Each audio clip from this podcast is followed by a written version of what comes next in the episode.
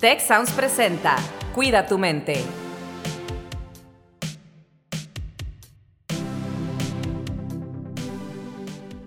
Hola, ¿qué tal? Les doy la más cordial bienvenida a un episodio más de su podcast Cuida tu mente. Mi nombre es Carlos Ordóñez y en esta ocasión le mandamos un saludo muy cariñoso a Rosalinda Ballesteros, que es la coanfitriona de este espacio y que el día de hoy no nos puede acompañar, pero me da muchísimo gusto estar aquí con una persona que admiro, que quiero, que respeto, una gran amiga, Angie Figueroa. ¿Cómo estás, Angie?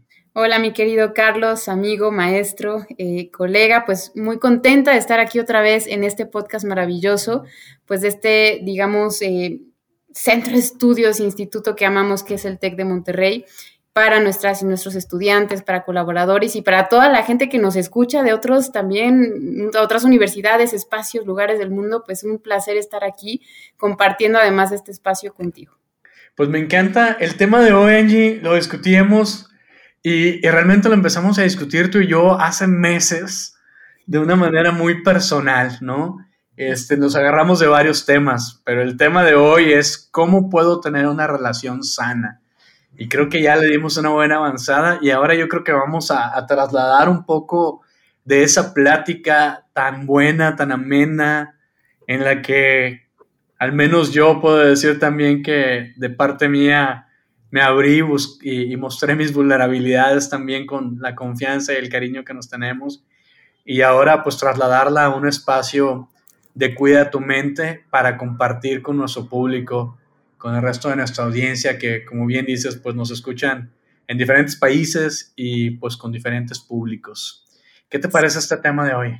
Ay, pues me mueve el corazón, me mueve el corazón porque yo creo que todos los días, no sé si a ti te pasa, pero yo me pregunto, ¿cómo puedo relacionarme mejor?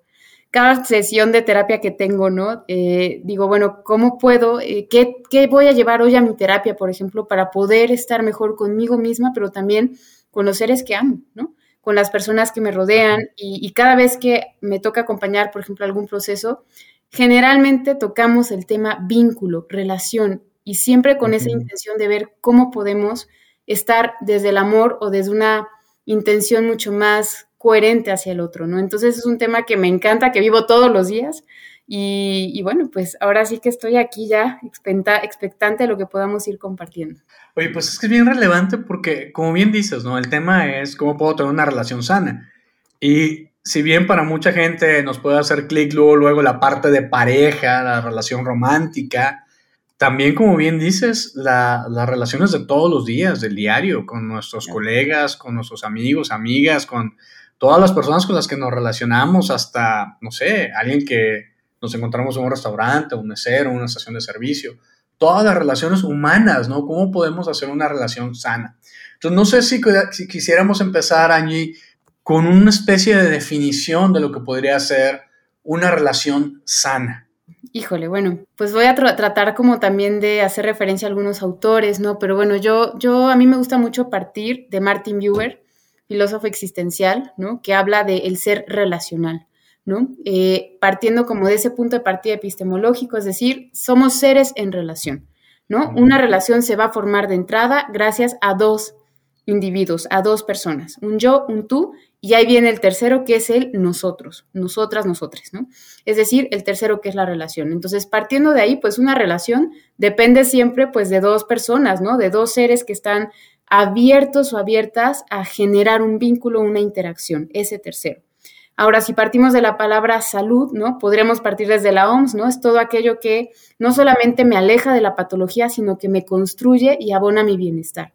Entonces, es decir, ¿cómo construir? ¿no? O sea, la relación es una construcción entre dos. Una relación sana sería que lleve al bienestar, que lleve a la realización, que lleve a una coherencia, al amor, si lo podemos ver también, ¿no? A lo mejor desde Eric Fromm, que lleve a una construcción en conjunto. Esa podría ser como una definición que a lo mejor podría como resumir mi, mi punto de vista, ¿no? Acerca de lo que sería una relación sana, que aporte. Claro, una relación en general, ¿no? Exacto. Oye, Angie, ¿cuáles podríamos considerar como barreras a, digamos, ni siquiera una relación sana, sino las barreras que tenemos para relacionarnos y mucho pensando en las situaciones que se nos han presentado hoy en día, ¿no? Angie Aquí para nuestro público, pues ella, ella trabaja en el área de bienestar estudiantil del TEC de Monterrey, en nuestro campus en Puebla. Entonces, pues está obviamente muy en contacto con nuestros estudiantes, pero también, pues bueno, con colegas y con la sociedad, con todo el mundo con quien nos relacionamos. ¿Qué es lo que percibes, qué es lo que ves hoy en día como barreras para, esas, para ese establecimiento de relaciones? Porque en el episodio anterior hablábamos justamente de cómo podemos conocer gente, ¿no? Porque hoy en día hay muchas personas que nos dicen que están batallando para conocer gente. Sí. Entonces, si están batallando para conocer gente, ya imagínate hablarles de relaciones sanas, pues todavía es más complicado, o sea, ni siquiera puedo conocer a la gente, ¿no? Entonces, ¿cuáles son las barreras que percibes desde donde estás en este aspecto? Fíjate que te escucho y la primera palabra que se me vino así, fue el miedo. Pero luego dije, no, porque el miedo no es ni bueno ni malo, o sea, no es como tal la barrera, sino el cómo gestionamos el miedo a abrirnos, el miedo a vulnerarnos frente al otro en un vínculo. Y el cómo lo gestionamos, pues desgraciadamente muchas veces, ¿no? Usamos recursos como, por ejemplo, algunas le llamamos desde psicología distorsiones cognitivas, se las voy a poner fácil, el todo nada, o el personalizar demasiado, ¿no? Tomarnos lo personal, o a lo mejor generar juicios, o a lo mejor eh, también autoexigencia hacia nosotros, lo estoy haciendo, ¿no? Como una valoración negativa desde nuestra, hacia nosotras o nosotros mismos o hacia el otro. Aquí les podría dar por lo menos unas 10, ¿no? Distorsiones del pensamiento que muchas veces, en vez de ayudarnos a gestionar de manera funcional el miedo, pues por el contrario, generan barreras. Desde el cómo interpretamos lo que puede suceder o lo que está sucediendo. Ahí ya se genera una barrera y entonces, pues el miedo adquiere una fuerza tremenda. El miedo nos sirve para cuidarnos, para anticipar, para protegernos. Sin embargo, cuando nos domina, al no poderlo gestionar o danzar con él de forma más funcional, pues de entrada ahí ya se genera una barrera. Porque si tú me hiciste un gesto y en vez de clarificar, yo interpreto que no te caigo bien, ahí ya me cerré. ¿No? Entonces, pues de entrada el cómo interpretamos y de ahí pues tal vez también como la forma en la que comunicamos, ¿no? También hablábamos de distorsiones de, también de comunicación, ¿no? Cuando a lo mejor utilizamos mensajes o no damos a entender claramente el mensaje o nos quedamos con la duda o, lo, o a lo mejor tenemos una intención bien bonita de hacer, por ejemplo, una retro, pero a lo mejor lo establecemos mal el mensaje y desde ahí ya se empiezan a generar barreras, ¿no? Entonces yo vería como estas dos eh, formas, tanto la distorsión de cómo interpretamos, pero también al emitir el mensaje, lo que podemos de alguna manera no dar a entender de manera más asertiva. Entonces, eh, también yo creo que a veces la baja gestión emocional, ¿no? Eh, también puede generar una barrera, ¿no? El no poder tal vez generar eh, gestionar emociones que se están jugando, ¿no? A la hora de interaccionar.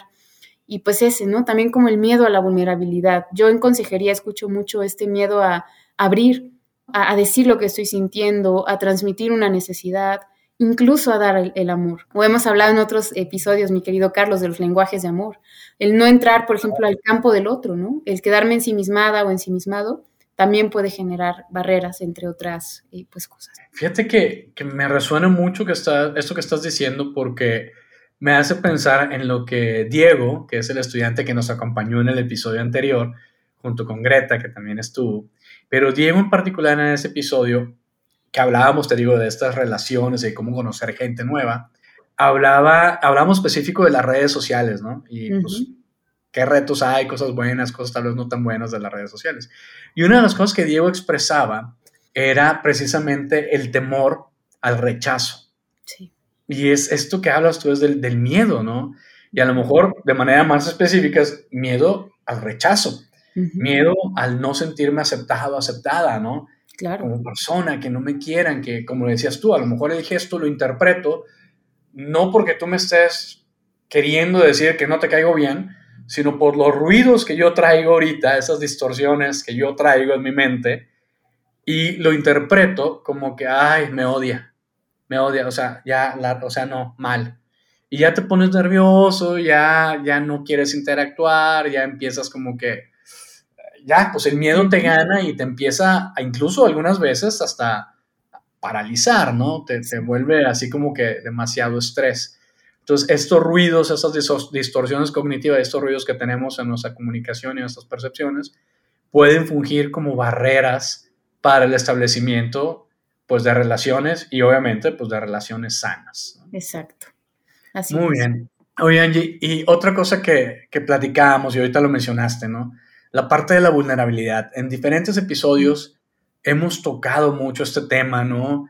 Eh, pues la referente en este tema, pues a nivel internacional, ahorita pues digamos que es Brene Brown, ¿no? Brene Brown. Que, que, habla mucho de esto, esta magnífica TED Talk que tiene ya con más de 40 millones de views, ¿no?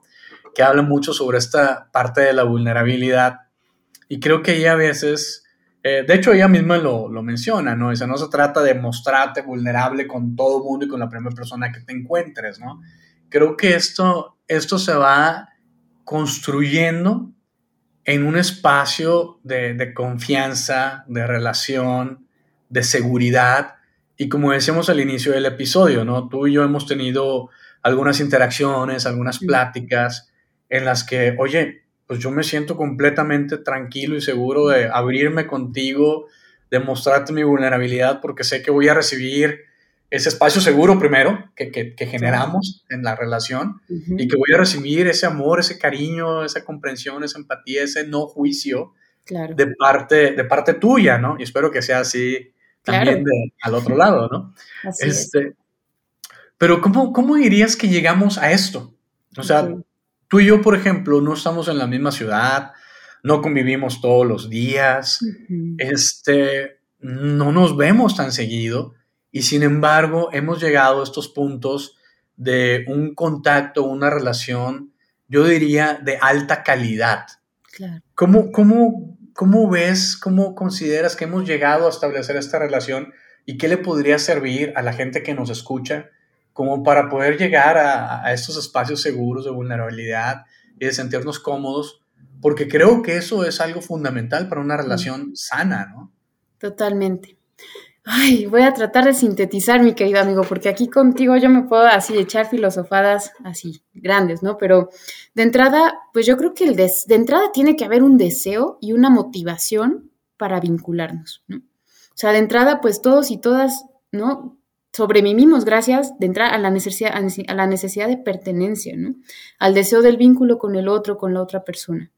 ¿No? Eh, entonces, pues de entrada es como también voltear a ver, bueno, quiero, quiero relacionarme, eh, deseo, ¿no? Relacionarme. Entonces yo creo que muchas veces, pues hay gente que llega también y dice, ¿sabes qué? Es que yo no, ya no tengo motivación ni para hablarle a mis amigos. O ni para saludar a las personas, ¿no? Ya estamos hablando a lo mejor de ciertos factores eh, clínicos, a lo mejor una depresión y demás, y pues primero tendríamos que abordar eso, ¿no? Porque a veces puede ser, o sea, a lo mejor yo ahorita te digo, sí, coherencia, empatía, trabajo personal, pero de entrada sí me gustaría también empatizar con aquellos chicos, chicas que de repente llegan, ¿no? Personas y nos dicen, es que no puedo. O a lo mejor sí hay un deseo, pero por más que me quiero levantar y escribirle a un amigo o contactar con alguien que a lo mejor me puedo entender, no sé, por ejemplo, cómo o, no tengo ni siquiera esa motivación. Entonces yo creo que primero es revisar que si no está viendo esa motivación o ese deseo latente, pues podemos ir a un proceso terapéutico y revisar qué pueda estar pasando, desde a lo mejor un factor neurobiológico hasta un tema más psicológico. Pero por otro lado, también, por ejemplo, veo el tema de la neurociencia, ¿no? ¿Cómo o cómo llegamos hasta acá? Pues de entrada gracias a las neuronas de espejo, por ejemplo, ¿no? Ahí hay factores neurobiológicos que están también en juego, además del deseo, de la motivación.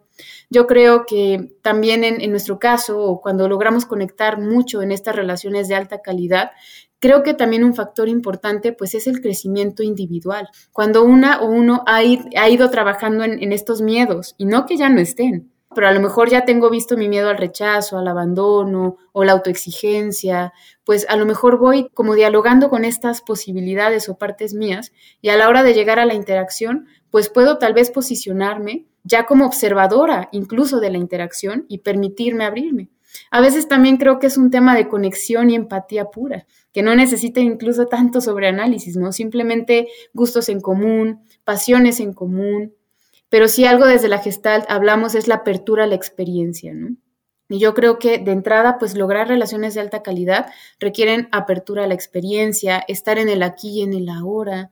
Si yo, por ejemplo, pues no me fijo en tus gestos o en lo que me estás diciendo, una escucha activa, pues no puedo fomentar un vínculo de calidad. Si yo estoy en el celular en vez de estar en la presencia, pues es complicado. Entonces, también, pues bueno, después, pues a lo mejor hemos ido desarrollando habilidades, ¿no? Formas de preguntas, rapport, como la capacidad de, poder, de entrar al lenguaje del otro, pero yo creo que todos y todas tenemos en nosotros por naturaleza una capacidad innata a relacionarnos desde el amor, desde, desde una apertura al vínculo, ¿no? Pero a veces si se dificulta, también podemos voltear a ver esto para ir logrando y construyendo estas relaciones de calidad. Y también algo bien importante es que creo que no es solo de una persona, sino es de dos. Como decía al principio, a veces queremos sostener toda la interacción, ¿no? O por el contrario, queremos que la otra persona nos hable, nos este, dé, pero bueno, siempre es una construcción en conjunto, ¿no? Si no, no hay relación. Entonces yo creo que sería algo que, por el momento podría compartir. No sé qué opines. No, sí, de acuerdo. Eh, eh, me quedo pensando un poco en la, en la parte esta de cuáles serían las señales de alerta de las relaciones que no son sanas y de las cuales debemos estar poniendo atención. Porque a veces, pues, por diferentes factores, ¿no? Estamos metidos en una relación que no es sana y que todo el mundo nos puede decir que no es sana, pero nosotros no somos capaces de percibirla así o de darnos cuenta que no es sana. Entonces, ¿cuáles crees que sean unas de esas señales a las cuales debemos estar alerta para identificar esas relaciones no sanas? Claro.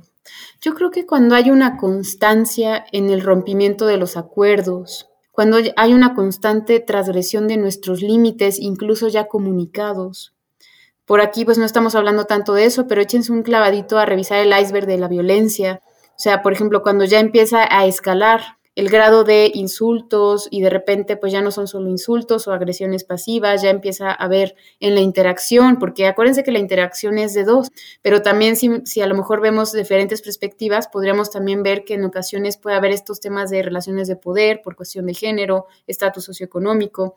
Entonces, cuando ya en la interacción se empieza a gestar una violencia, así sea mínima, pues es importante que si no se puede solucionar, hablar, acordar y trabajar en ello, pues sí nos pensemos dos veces si queremos seguir cultivando esa relación. Entonces yo creo que cuando ya hay estos indicadores de violencia, cuando vemos que no se están cumpliendo los acuerdos, a lo mejor en el fondo preguntarnos si quiero estar o no en esa relación, si puedo o no sostener esa relación y también tienes derecho a decir que no.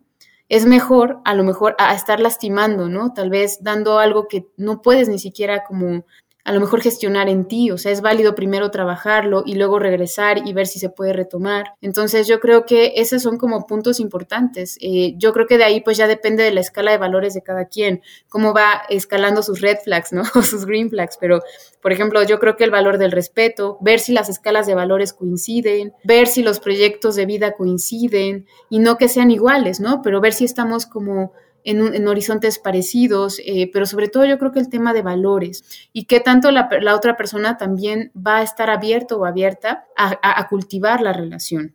Eh, yo creo que, pues, cómo identificarlo, el cuerpo también, no nos olvidemos del cuerpo. Si mi cuerpo generalmente se siente incómodo, ¿no? Ante una interacción, bueno, pues a lo mejor revisar qué está pasando. Esto ya es continuo, ¿no? No me siento a lo mejor respetada o no siento una empatía, o me cierro, a ver, voy a explorar qué está pasando. El cuerpo también no, es muy sabio, ¿no? Es nuestro vehículo al presente y también nos puede lanzar red flags, ¿no? O sea, podemos ir como indagando qué pasa ahí. Y yo creo que otro factor también importante sería como, ¿me construye o no esta relación, ¿no? O sea, me, hace sentir en calma, me, me, aporta. A lo mejor hay relaciones con las que nos sentimos más en calma, otras que nos construyen mucho, pero el chiste es como qué tanto me está como acompañando al amor este, esta interacción, acompañando a crecer. Hay relaciones que nos confrontan, pero aún así nos ayudan a crecer.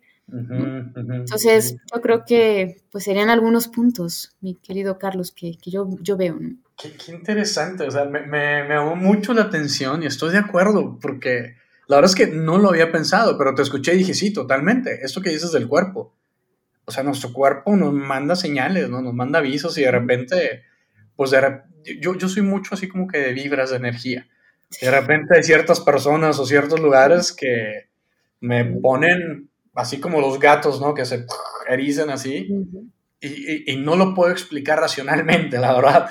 Eh, simplemente es como que esa energía que de repente algunos lugares, personas, situaciones me dan, es, y reacciono. Y sí, ahorita que lo, que lo mencionabas, dije, sí es cierto, sí, el cuerpo también como que te dice, ay, cuidado con esta persona que no sé exactamente por qué no me he hecho nada, pero me da una vibra así media rara, ¿no? Claro. Me quedo pensando, Angie, y, y, quería preguntarte esto. Estas, estos red flags o estas situaciones que se dan a veces en las relaciones no sanas, ¿qué podemos hacer o qué podríamos recomendar de nuestra audiencia cuando este tipo de situaciones se presentan en la familia? Híjole, es lamentablemente, pues digo, lo vemos, lo vivimos, este, y a veces es bien, bien difícil, ¿no? Este, cuando es esa familia que a lo mejor te debe dar esa protección, ese valor, esa construcción, para tener más adelante relaciones sanas, ¿no? Hablando desde niños, ¿no? De chiquitos, que estamos ahí como personitas ahí creciendo en un ambiente en la que a lo mejor las relaciones de esa misma familia no son tan sanas y cómo eso nos pueden llegar a condicionar o afectar en el futuro para nuestras propias relaciones. Claro, es complejo, ¿no? Porque también se ha hablado de lo centralizado que tenemos, lo, la centralizada que tenemos a la familia, a la pareja, como prioridad, ¿no? Los discursos religiosos, los discursos sociales, ¿no? E incluso socioeconómicos que priorizan tanto a la familia, lo cual me parece muy hermoso y claro que muy básico, pues son nuestro primer mapa de amor, ¿no? Sin embargo, creo que la realidad, incluso estadística del país, es que las principales violencias se ejercen en pareja y dentro del núcleo familiar. Entonces, creo que ahí hay un gran reto y una gran chamba, pues para futuras generaciones en ir resignificando e ir cambiando estos patrones y que las generaciones que ya estamos en una etapa adulta nos podamos abrir a trabajar en nuestros procesos, en nuestras niñas y niños heridos, en nuestra manera de significar los vínculos. Entonces, yo creo que algo que le diría pues a estas personas que viven estas relaciones no tan sanas dentro de la pareja o del núcleo familiar, pues que también tienen derecho a poner sus límites, que tampoco es de la noche a la mañana porque se juega la pertenencia. Yo no estoy muy de acuerdo de pronto ¿no? en, a lo mejor formas de, a lo mejor de intervenciones que son muy drásticas y salte de ahí o manda esto a volar, ¿no? O sea, no, no, no, porque hay que generar una red que lo sostenga. Por ejemplo, una decisión de poner un límite a, a papá o a mamá, o viceversa, o a los hijos. O sea, se tiene que trabajar un background emocional y de recursos a nivel emocional que puedan sostener, ¿no? El cómo vamos a transmitir esos límites. Por ejemplo, un proceso terapéutico, por ejemplo, informarnos. Hay libros, por ahí hay uno que se llama eh, Cuando digo no, me siento culpable de Smith y que nos puede ayudar a, saber cuáles son nuestros derechos asertivos, informarnos sobre nuestros derechos humanos, derechos sexuales, es decir, cuáles son las herramientas humanas, sociales con las que cuento, pero también pues justo trabajar poco a poco en mi proceso para que yo pueda ir generando ese cambio y rompa un poco esas dinámicas de, violencia o esas dinámicas que nos suman. Pero es un proceso que tenemos que ir haciendo poco a poco e incluso a veces tendremos que tomar decisiones importantes, ¿no? Como a lo mejor un poco alejarnos o a lo mejor decidir independizarnos o buscar un, un espacio donde nos podamos sentir seguros o seguras. Pienso, por ejemplo, en la comunidad LGBTQ, pienso como en, en, en, en, personas o grupos que de pronto pues no se encuentran sostenidos o sostenidas en sus, en sus familias. ¿no? Entonces, por ejemplo, generar comunidad fuera del núcleo familiar es bien importante y fuera del núcleo pareja, vecinos, amigos, amigas, comunidad laboral, que podamos priorizar también otros vínculos que demos igual importancia para que podamos también sostenernos eh, en caso de que estemos pues viviendo una situación complicada, pero también para que nos sumen, ¿no? No solamente desde ahí. Buenísimo, no, me parece fenomenal. Y bueno, se nos va el tiempo ya eh, de este episodio, pero me pareció muy, muy rico. Siempre un placer conversar contigo, compartir, aprender juntos. Eh, ¿Hay algo que te gustaría agregar en este episodio para nuestro audiencia, algo que, que a lo mejor no te platiqué, que no tocamos ahorita y que te gustaría dejar aquí como mensaje de cierre de este episodio?